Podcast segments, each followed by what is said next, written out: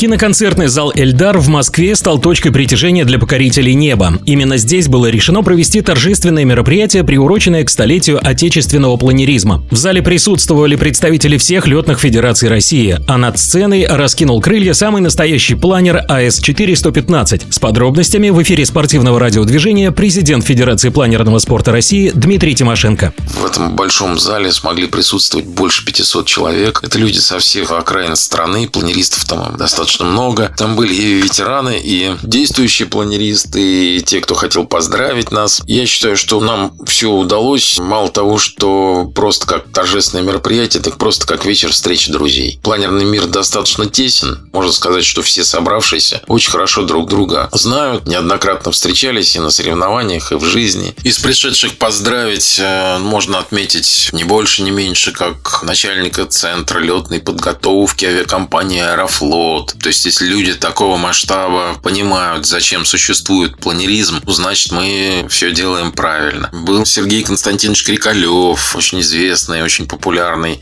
в нашей стране космонавт, да и не только в нашей. Человек, который в одном из полетов взлетел при СССР, приземлился уже в независимой России. Кстати, он был действующим президентом Федерации планерного спорта в начале 90-х годов, и мы ему за это очень благодарны. Это было, в общем, довольно плодотворное время для планеризма.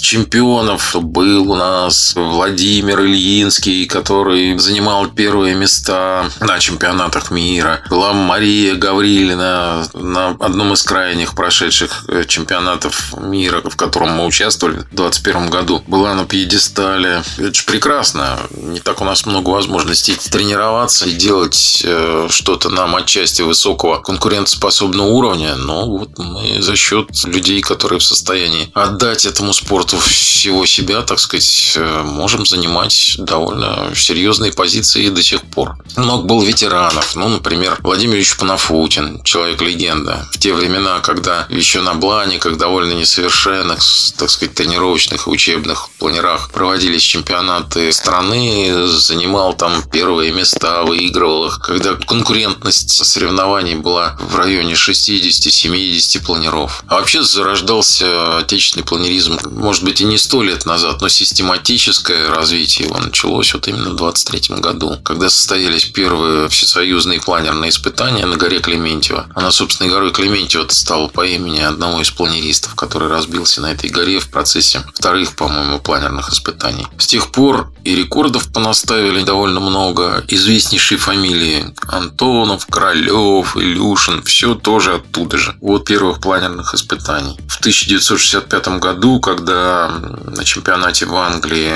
после окончания войны приехавшая экзотическая команда русских выступала на планерах А-15, в общем, стало понятно, что эти планера являются вершиной в постройке планеров из металла. Вот из металла более совершенных планеров построить, наверное, уже никому не удалось. А-15 с его качеством 40 плюс был очень совершенен. После него смена технологии в плане расстроения с металла на композит дала возможность э, достигать еще лучших результатов конструирования. Но тот человек, который придумал А-15, Олег Константинович Антонов, он дитя того самого первого слета, первого планерного испытания. Столетний юбилей – это повод подвести промежуточные итоги и наметить планы на будущее, рассказывает президент Федерации планерного спорта России Дмитрий Тимошенко. Сегодня у нас есть и чем гордиться, и чем печалиться. И понятно, что хотелось бы, чтобы планеристов было больше. Но ряд причин, как объективных, так и случайных. Проблемы с законодательством, проблемы с техникой, проблемы с взаимодействием с авиационными властями. Закрывающиеся аэродромы. Только в этом году мы два потеряли. Это Щекино и аэродром в Орле. Будем бороться, конечно, но это, вообще говоря, серьезный удар по планеризму. Вот как раз в год столетия. Хотя, с точки зрения законодательства, мы являемся аккредитованной в Министерстве спорта Федерации. У нас в бюрократическом смысле все прекрасно, выполняется единый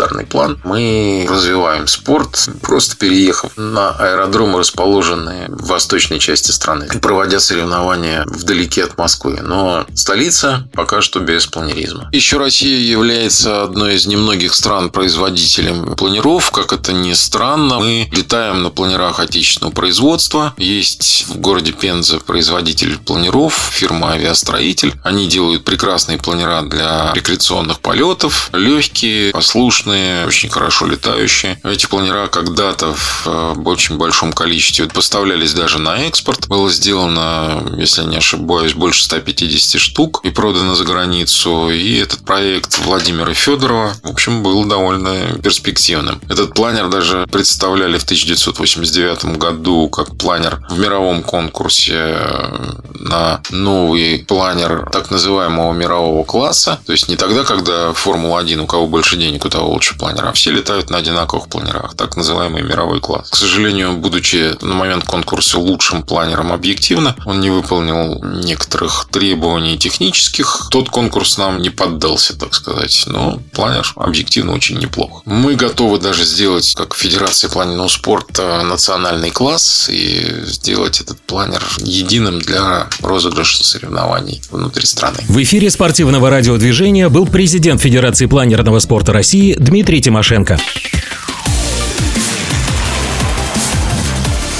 Планер.